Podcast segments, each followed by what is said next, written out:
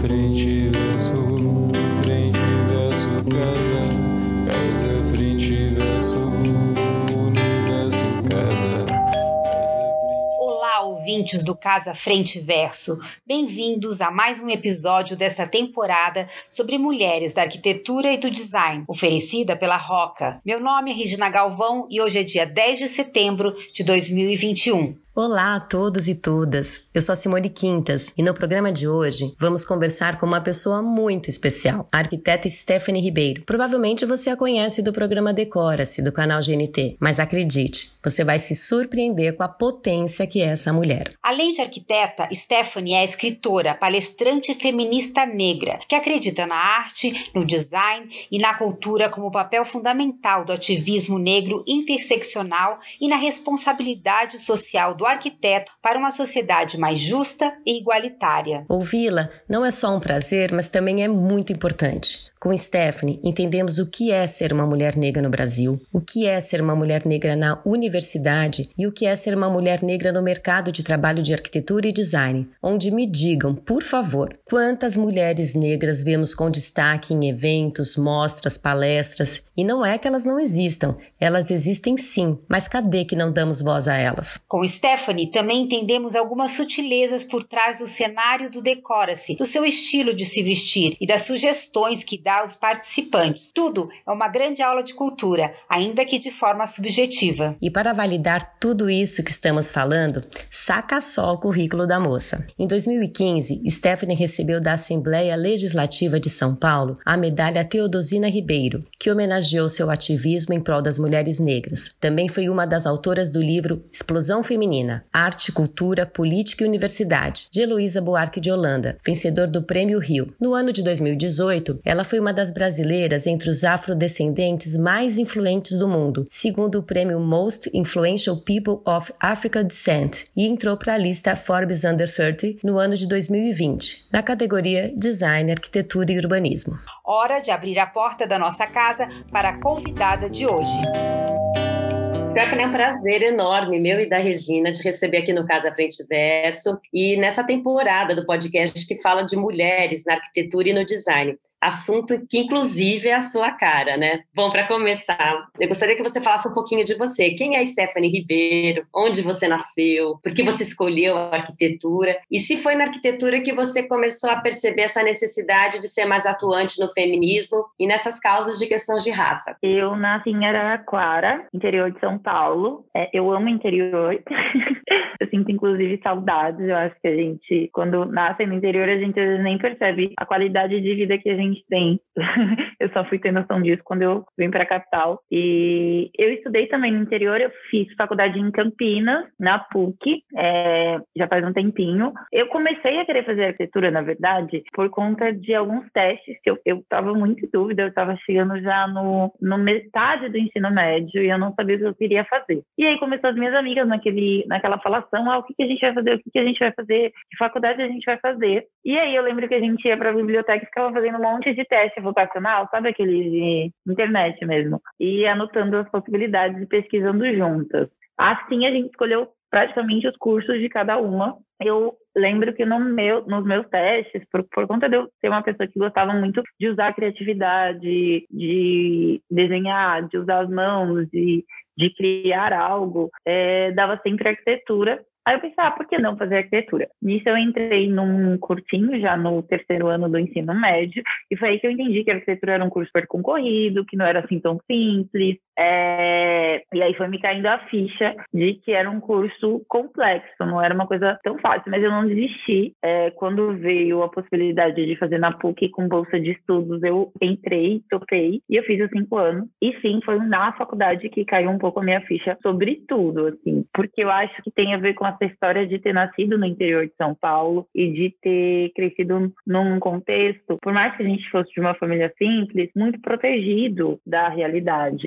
Eu nasci em Araraquara, que é uma cidade que, se você for parar para ver os índices e a qualidade de vida, estão muito fora do Brasil, né? Do normal, do que a gente está acostumado. Então, para mim, algumas coisas eram um choque, porque por mais que Araraquara a gente tivesse uma vida simples e fosse uma cidade que as pessoas tivessem uma vida simples, essa pobreza sistêmica que a gente vê em alguns contextos, principalmente nos grandes centros urbanos, e eu consegui comecei a ter contato já em Campinas, que é uma cidade do interior, mas que tem outro porte, e foi me chocando e também como a gente consegue dentro desses espaços, dessas cidades, entender muito bem as grandes diferenças sociais que assolam a população. Então você tem pessoas que têm muito dinheiro, que era uma coisa que em Araraquara era muito mais pontual, é claro que existe, e muitas e muitas pessoas têm dinheiro, têm qualidade de vida vivendo em espaços insalubres.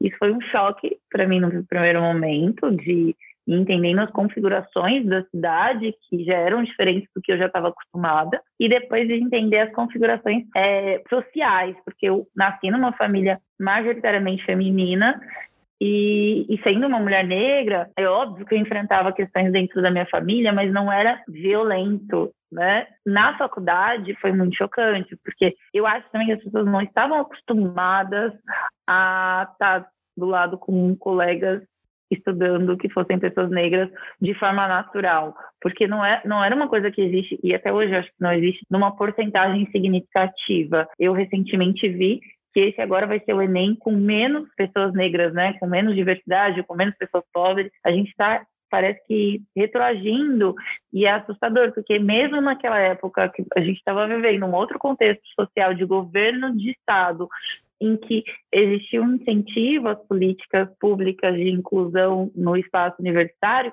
já num curso como arquitetura, eu era muito solitária nesse lugar.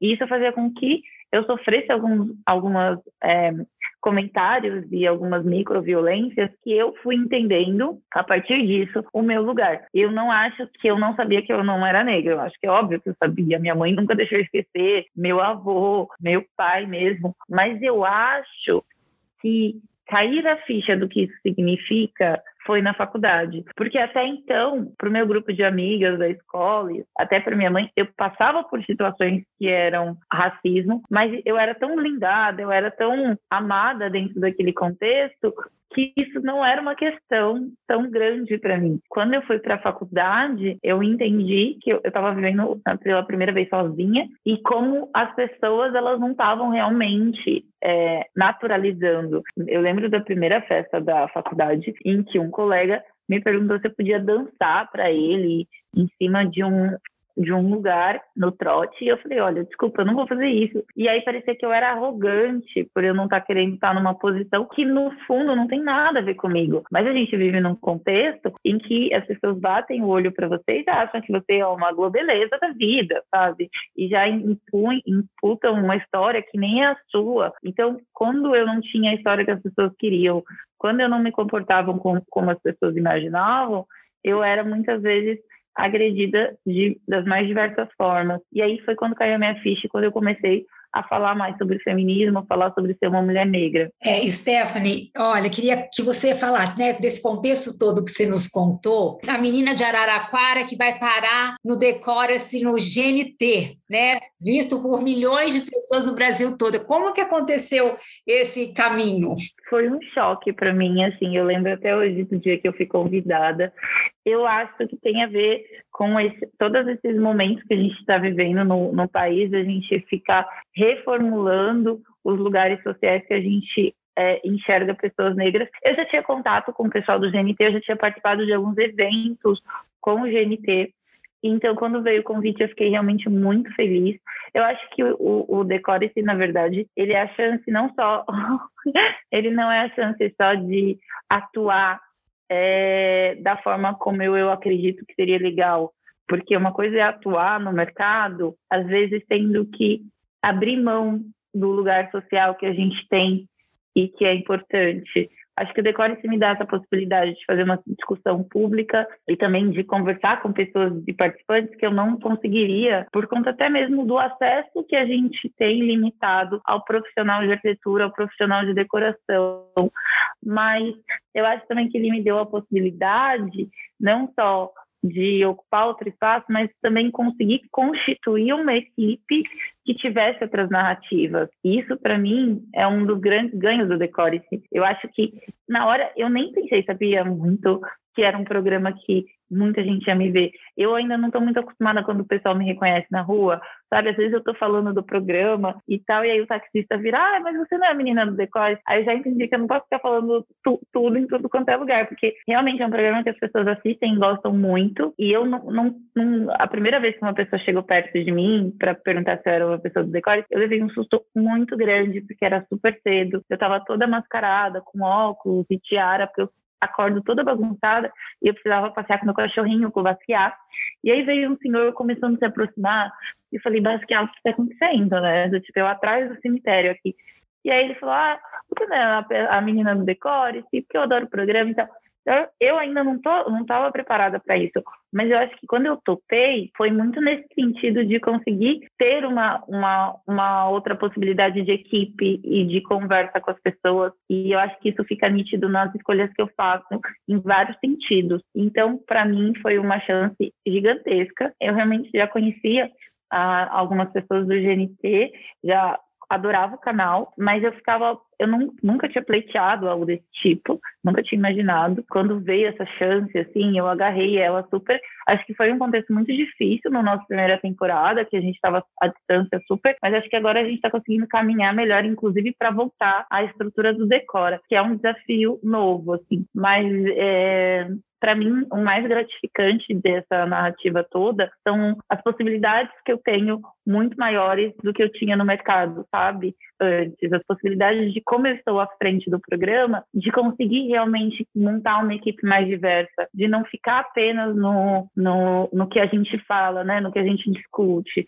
Eu acho que o decore, ele é um, um, um, uma possibilidade de um lugar estrutural e de poder para mim, que é uma coisa muito nova nesse contexto que a gente vive. Geralmente as mulheres na arquitetura não estão, inclusive, em lugares de poder, ainda mais mulheres negras, e poder tomar essa decisão de, olha, quem vai ser minha equipe, o que, que a gente vai fazer, e escolher esteticamente o que, que a gente vai assumir, é muito importante. Tanto que a gente tem um, um, uma significativa mudança em alguns contextos. É, eu preferi não ir para um estúdio, eu preferi ir para uma casa, para uma locação. A gente grava numa locação. E criei, a gente criou um clima de um espaço que ele é um ateliê, que ele é uma casa e tem toda aquela manifestação artística nacional, é, muito artesanato, muita cultura, porque eu queria que as pessoas fossem entendendo não só que cada arquiteto que passa pelo Decora tem a sua personalidade, a sua subjetividade, mas o que, que compõe a minha história enquanto arquiteta e mulher negra nessa sociedade. Eu sou muito ligada à história das coisas, eu acho que é muito importante. Então, para mim, foi uma chance gigante é,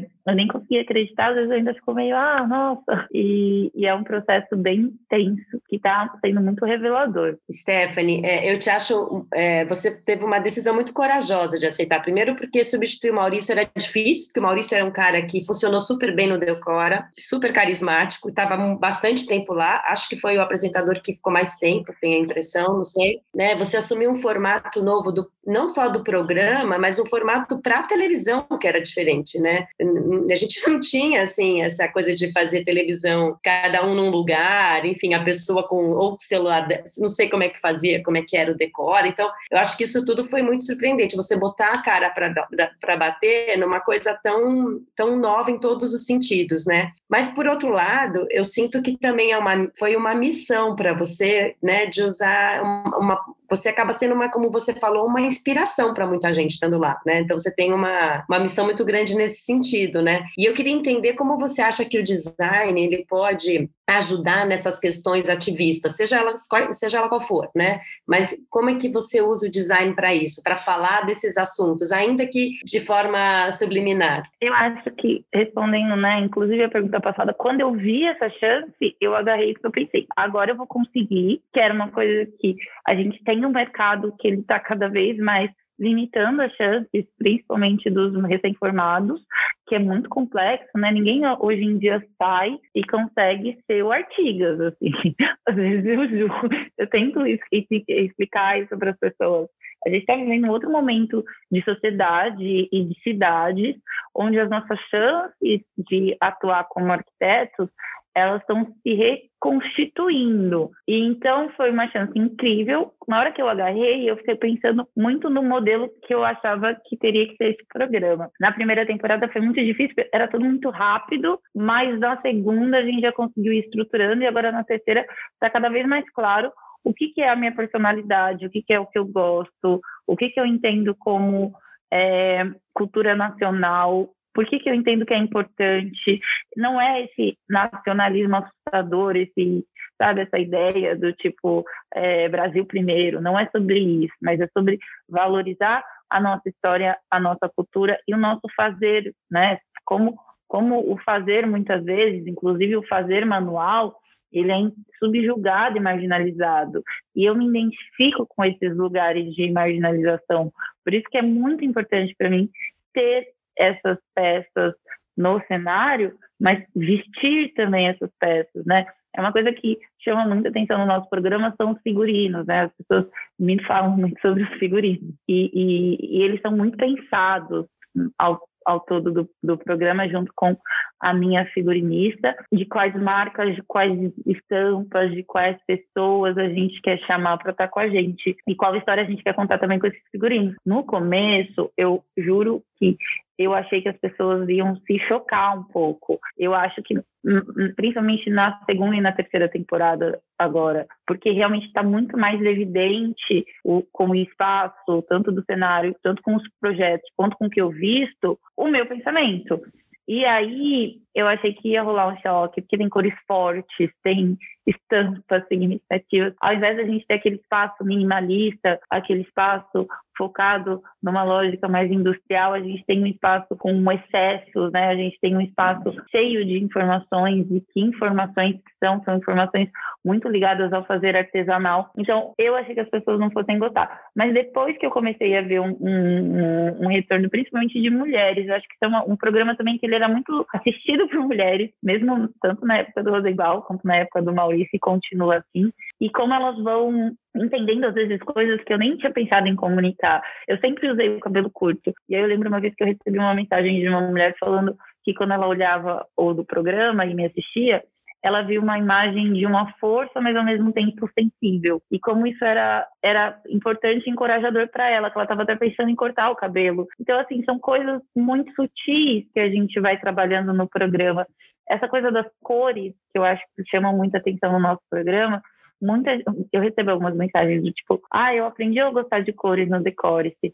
E para mim era muito natural. Eu sou uma pessoa que também entendo não só o meu lugar como mulher negra brasileira, mas também como meu, meu lugar como mulher negra na América Latina. E eu adoro viajar pela América Latina e ver as casas, e ver a cultura, e ver as cores. Porque se tem uma coisa que tem na América Latina, são cores, assim. E no Brasil como um todo, que às vezes a gente esquece que a, que a gente está, a gente é latino. E, e aí eu, eu, eu me choco quando eu vejo as pessoas achando que ter um espaço colorido é feio. E eu acho que isso tem a ver com a ideia que a gente embutiu de associar cor ao pobre, associar cor ao espaço simples. Porque se a gente vai para cidades do interior, se a gente vai para cidades realmente mais simples, para cidades caipiras, a gente vai ver no Brasil cores, contrastes, texturas diferentes, e a gente não quer, parece, lidar com isso. Como que, ah, esquece essa história, eu vou recriar o que eu sou, eu vou fingir uma coisa que eu não, não sou. Eu acho que as pessoas podem ter a casa que elas quiserem, mas acho que as pessoas só não podem associar ao cafona. Isso me incomoda.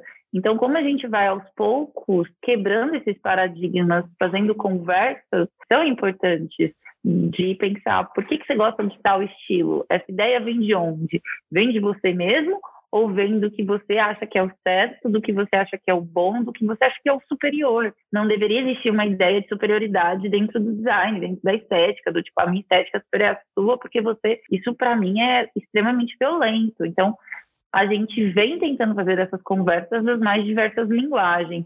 Eu acho que as pessoas entendem, assim, é, muito mais do que a gente imagina. Às vezes a gente até, até tem uma mania de achar que o outro é incapaz de entender. Não só acho que as pessoas entendem e são capazes, como às vezes até gravando o programa eu tenho esse feedback de como é, as pessoas que se inscrevem começam não só a entender, mas a querer fazer parte desse processo. E eu acho que isso é realmente um ganho muito grande para mim e para a discussão que eu acho que é importante fazer do que é o ativismo. Eu poderia simplesmente fazer um, um texto explicando, olha, a gente faz isso, isso isso. Mas visualmente a gente tenta mostrar o que a gente acredita. Então eu não preciso explicar para as pessoas que eu tenho uma figurinista que é uma mulher negra. Visualmente, por, por várias escolhas que ela vai fazendo, eu acho que isso vai ficando, isso vai sendo contado de uma forma que eu acho também que é importante a gente disputar respondendo a sua pergunta, muitas vezes a gente acha que para ser um ativista dentro do que a gente faz como design, a gente precisa assumir uma posição de um discurso apenas e não entender que a nossa própria estética, ela pode ser a linguagem que a gente vai discutir esse ativismo. Legal. Agora, eu até queria te perguntar sobre essa estética, né? Porque as pessoas não estão vendo, mas eu estou vendo você aqui uma sala que tem um tom aí azul acinzentado, que já traz a cor que você está mencionando, tem ali é, pinturas de mulheres negras, é, você tem vários elementos aí que falam um pouco do que você acabou de, de, contar. Mas quando você vai introduzir isso na casa das pessoas, como que elas recebem isso? E como que a, a decoração é, entrou na sua vida, né? Você é formada em arquitetura, mas esse design de interiores, como é que ele entrou na sua vida? Entrou na, já no final da faculdade, porque inclusive por conta de todos os meus posicionamentos, eu comecei a me sentir incomodada quando viam professores, pessoas falando, ah, mas vai trabalhar com urbanismo, porque ah, tem esse lado social. E eu era uma pessoa muito estética, assim, né? Eu já tinha esse gosto, por exemplo, por moda, que é uma coisa que eu adoro, cenografia. E eu comecei a ficar, não, mas por que, que eu não posso gostar de outras coisas e ter o meu lado crítico? Né? Como, como se fosse realmente isso que eu estou dizendo, né? Você, para ser uma pessoa, você tem que seguir uma carreira política formal. Você não pode ser uma pessoa crítica e apenas fazer os seus sapatos na sua casa, sabe? É como se as coisas não batessem. É como se, ao constituir uma peça de design, você também não estivesse fazendo uma escolha política. O material, a forma como você vende, o discurso que você assume. Então isso começou a me incomodar e aí eu consegui, comecei a procurar possibilidades que não fossem nesse sentido. E aí eu acho que eu fui também lidando com isso psicologicamente, assim, de entender que, olha, eu não preciso estar nos espaços que as pessoas acham que eu tenho que estar, inclusive por ter um posicionamento político. E quando a gente fala das casas das pessoas, eu não acho que elas, eu não acho que elas se assustam, mas acho que a gente a gente faz uma conversa. Por exemplo, as peças que eu tenho aqui em casa, várias dessas peças aqui, eu fui procurando de jovens artistas.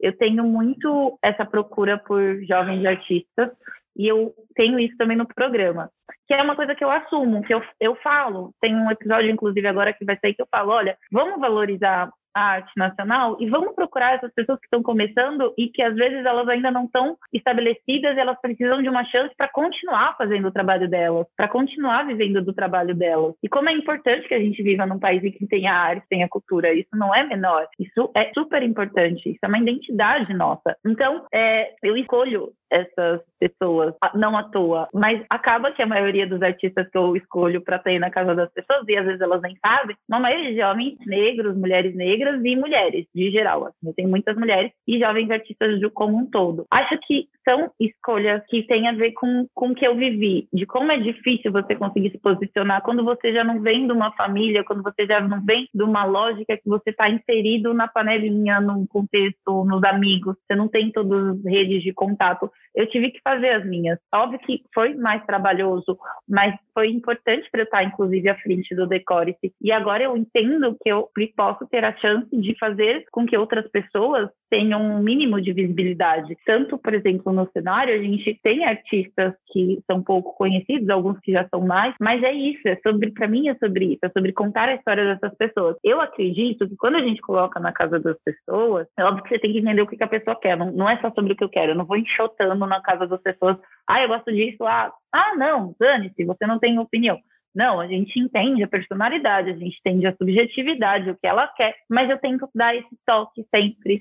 É, e eu acho que no programa isso ainda é, é mais fácil, né? Dos projetos que a gente tenta fazer por fora, às vezes é, agora com o programa estando na TV, é mais simples, que as pessoas já entenderam, mas antes era um pouco mais complicado. Agora as pessoas já chegam falando, olha, eu quero cores diferentes que eu nunca achei que eu poderia usar eu quero, ai, eu quero coisas nas minhas paredes que sejam diferentes. Ai, eu quero que eu, eu escuto muito sobre o nosso cenário do, olha, aquelas cerâmicas, aquelas coisas diferentes, de onde são? Ai, aquele tapete de, de crochê, aquelas eu, eu, eu gosto de também fazer essa troca com as pessoas e mostrar que é atual. Eu acho que também tem isso, né? Eu realmente sou, eu acho que eu sou apresentadora mais jovem do programa, de ter entrado mais jovem e, e vim depois do Maurício é, é super complexo porque ele tem a identidade dele, tem a personalidade dele, e ele ficou muito tempo à frente do programa. Então, já estava todo mundo muito acostumado com essa com, com, com ele. E aí, tentar colocar minha identidade foi difícil e eu sinto que eu estou conseguindo nesse sentido de deixar bem claro as coisas, inclusive que não tem, é, eu sou muito ligada às coisas da minha avó, do meu passado, tem coisas no meu cenário que são minhas pessoais, assim como a minha casa tem coisas muito pessoais, íntimas. Eu acho que entender também essa discussão do que é o lar, a gente faz muito esse debate no, no programa. Então, para mim, é difícil, mas é uma coisa que eu venho me desafiando a fazer e tentando cada vez mais constituir uma linguagem que deixe isso claro claro. E, Stephanie, o que, que você acha que a gente ainda carrega na casa de séculos passados, que a gente carrega até hoje, que a gente tem que eliminar? A gente tá, se moderniza em várias coisas e às vezes tem divisões na casa que não fazem mais sentido, é, ou até jeitos que a gente. Hoje tem muita polêmica em jeitos que a gente chama alguns móveis. Eu queria saber o que, que você, como é que você é, como é que você lida com isso? O que, que você acha que é uma bobagem, a gente não precisa mais manter? Cortinho da empregada, assim, para mim é uma das coisas que mais me incomoda moda, eu acho que as pessoas têm um sério problema. Eu, eu, eu pessoalmente, não me sinto confortável. Porque, assim, né, as pessoas terem uma faxineira uma vez por semana, duas, não sei, é uma coisa. O que a gente vê no Brasil são pessoas que têm é, funcionários domésticos que dormem e vivem em suas casas 24 horas servindo para essas pessoas. Eu acho super engraçado, porque se você for parar para pensar, a gente está nos anos dois, 2020, 2021, há mais ou menos uns 20 anos atrás, era super natural a gente assistir uma novela que as pessoas tinham um mordomo e a gente achava normal, né? Tipo, pessoa com a luva branca servindo. Hoje, a gente ainda vê notícias que são assustadoras, como essa recente de uma jovem babá que teve que pular de um prédio porque ela era mantida em cárcere. E os, as vagas de trabalho que eu vejo em algumas páginas que até levam para piada são extremamente assustadoras, de pessoas querendo uma pessoa para exercer um trabalho semi-escravo, né? É, privação de direitos, é, não, não pagamento de salário, e essa lógica do tipo, ah, você vai dormir aqui, você vai morar aqui. E como a arquitetura, ela é, naturalizou tanto isso, a ponto de brasileiros, quando vão morar em outros países, estranharem a ausência de um quarto de empregada, de uma área de para faxineira, para a pessoa que cuida dos seus filhos dormir. Eu vejo essas notícias, eu lembro sobre Miami, né, que tinha teve um boom há uns 10 anos atrás, de brasileiros indo morar em Miami, e como esses brasileiros estavam se interessando por ter casas que fizessem essa adaptação com o quartinho da empregada. Então é muito assustador, porque mesmo a gente falando aqui, e mesmo que alguns projetos novos na planta você não veja a textura, as pessoas elas pedem, porque elas acham que é normal, e é um é surreal, assim, é de verdade, o, o fruto da manutenção de um país escravocrata que não consegue lidar com esse passado e acha que faz sentido a gente manter determinadas lógicas. E, como eu falei, eu, eu realmente me sinto incomodada. Óbvio que isso se desdobra em outras coisas, mas para mim isso é um, um absurdo. Eu, eu realmente entendo que às vezes até algumas pessoas não conseguem ter esse acesso por conta até de questões financeiras, mas se pudessem, elas teriam uma pessoa livre 24 horas. Isso acho que até uma das pessoas refletirem a lógica do que elas pensam e também a gente refletia, nossa, enquanto arquiteto, e isso eu já tive essa discussão inúmeras vezes com grupos de arquitetos, por que, que a gente segue fazendo e desenhando muitas vezes esses espaços. Seguindo nesse raciocínio, é, na verdade, a gente também tem a questão do criado mudo, né, Stephanie, que a gente chamava de criado mudo até outro dia, mas agora o melhor é chamar mesa de cabeceira também, por conta de todas essas questões. Agora, o que eu queria te perguntar, você, como ativista, é, recebeu dois prêmios importantes, inclusive até da ONU. Como é que aconteceram esses prêmios? Conta um pouquinho dessa história. É, na verdade, eu fui listada numa, numa lista, né, que são as pessoas negras mais, mais influentes, que eles estão ligados à, à ONU. Eu acabei nem indo na época, porque super correria. E eu, eu, eu sempre continuei escrevendo muito sobre várias questões e, e, falando muito publicamente sobre isso. Eu tinha uma coluna também na Marie Claire em que eu falava sobre vários assuntos. Ah, no, no, programa a gente não usa criado mudo, a gente sempre usa mesinha de cabeceira, mesinha de cabeceira. Eu acho que talvez mais fácil do que às vezes fazer um texto dizendo, olha, use mesinha de cabeceira, é forçar o uso, né, naturalizar o uso. E, e isso é no dia a dia, né, na fala mesmo. Eu tento hoje seguir mais dessa forma. Eu acho que é tão importante quanto escrever sobre os assuntos e me colocar politicamente sobre as questões, e eu não vejo a hora de continuar indo em manifestações, em continuar fazendo tudo que eu fazia antes, não vejo a hora de a gente conseguir ter minimamente a nossa vida anterior, mas eu também acho que é importante o, o naturalizar. Eu acho que isso tem a ver com tudo que a gente estava conversando aqui. No, no Decore-se, eu tento naturalizar as questões, dizer que é normal, tipo, ó, esse artista aqui, ah, normal tem caso, sabe? Porque aí a pessoa começa a entender o que que, o que, que de fato torna as coisas cotidianas é, muitas vezes a gente vai por enfrentamento, porque realmente tem situações que são absurdas, e a gente vive num país em que às vezes você vê situações que você fala, gente, não é possível, inclusive estéticas, né? Como as pessoas elas compõem estéticas e narrativas estéticas que são extremamente coloniais, violentas e, e, e assustadoras, misóginas. E, e, aí falta o toque ou também falta uma educação que considere isso e que considere, inclusive, o estudo das artes, do estudo da arquitetura como um todo. Eu me sinto muito privilegiada de ter feito arquitetura, porque eu acho que é um curso muito amplo, em que eu consegui estudar desde as artes até o desenho e, e conceber as coisas.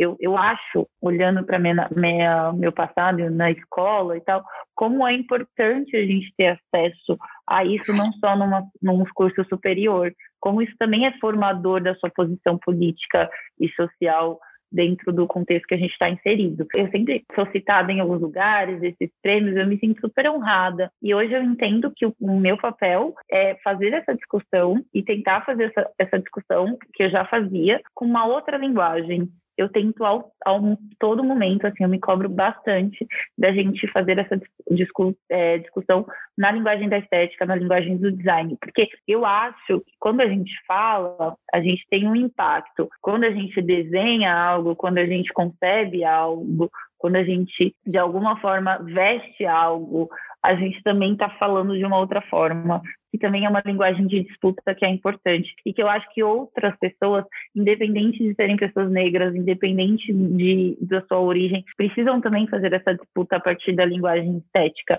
A gente precisa quebrar algumas, alguns paradigmas que a gente vem naturalizando e banalizando esteticamente e achando que esses conceitos e que esses discursos, eles também não, não vão criando essa narrativa de exclusão e essa narrativa de negação da nossa própria história como um todo. Então, eu acho importante que a gente faça essa disputa. Eu acho que cada vez mais é uma coisa que, que eu venho me cobrando, conversando com os meus amigos e tentando entender o que, que a gente consegue fazer para ir mudando um pouco esse mindset, independente do lugar que você está, sabe? Eu tenho amigos meus que são homens brancos, que estão ali criando coisas, porque eles estão se revendo enquanto pessoa, pessoa e estão se revendo enquanto criadores de algo. E eu acho que é esse o processo, né? A gente rever o que a gente cria, a gente rever o que a gente desenha. Eu me sinto honrada porque eu sou sempre muito nesses processos meus, eu sou sempre. As pessoas me, me homenageiam, as pessoas me, me conhecem. E, e, eu fico feliz, eu me sinto honrada. Mas eu acho que quanto mais você é reconhecido, mais você tem que se cobrar para conseguir ampliar essas discussões e ampliar as vozes que fazem essa discussão. Stephanie, assim, a gente está chegando ao fim aqui da entrevista, eu vou fazer minha última pergunta para você, e eu queria, para finalizar, te perguntar se você conhece muitas outras mulheres negras, e falando nessa parte eh, de rever, né, de nos revermos, o que, que você acha que o mercado de arquitetura e decoração ele pode, deve fazer para ser verdadeiramente mais diverso? Olha, eu conheço, né, a gente tem um grupo de arquitetas negras em que a gente conversa e troca entre a gente. E, claro, então por isso eu conheço. E é até ótimo, porque quando eu preciso contratar alguém, às vezes eu já vou direto no grupo. Isso me ajuda muito a, inclusive, manter a minha equipe o mais diversa possível para a gente conseguir chegar em determinadas linguagens que eu acho que são essenciais. E linguagens e olhares mesmo. Acho que até hoje eu estava pensando nessa semana, o, o olhar da empatia ele, ele é complexo, né? Não é todo mundo que consegue ter esse lugar de olhar da empatia, independente do lugar que a pessoa parta. E nesses processos em que a gente lida com pessoas com as mais diversas histórias, isso é muito importante. É, hoje eu acho que a gente tem que fazer uma discussão do mercado da arquitetura como um todo, na questão de gênero e raça, porque esses são debates que eles são feitos ainda muito num lugar dos, ah, vamos fazer uma roda de discussão. Fazemos a roda de discussão, aí todo mundo vai embora, e acabou a roda de discussão, ou, e é isso, né, gente? Ai, triste que as mulheres que são mães não conseguem exercer tão bem a arquitetura porque, né, são sobrecarregadas. Vou para minha casa e acabou, sabe? É tipo sobre isso, sabe? É, ai, que triste que as pessoas negras não estão sendo inseridas nesse mercado. Ai, vou tomar meu drink. Eu sinto que as pessoas precisam levar a sério as situações. Não dá só para a gente ficar debatendo, debatendo, debatendo e ninguém colocar o dedo na ferida e pensar, putz, qual que é a minha participação nisso? O que, que eu posso fazer? Mesmo que mínimo. São poucos os escritórios de amigos meus que são arquitetos e eu falo de é, os que eu tenho mais contato, a gente sempre conversa sobre isso. E eles sempre dizem, é um desafio, e eu sei que é um desafio. Gestando a minha equipe e os meus projetos, é um desafio, às vezes, você encontrar uma pessoa que tenha aquela capacitação que você está precisando, mas você também tem que entender que você está num lugar que você tem que conceber formações. Assim como a gente, há anos atrás, tinha pessoas que exerciam cargos de extrema importância e era tudo isso. Ah, eu conheço fulano, conheço fulano, eu fui entrando aqui, eu fui crescendo na empresa. Por que, que a gente não consegue minimamente ter uma maleabilidade em relação a determinadas pessoas e determinados grupos sociais?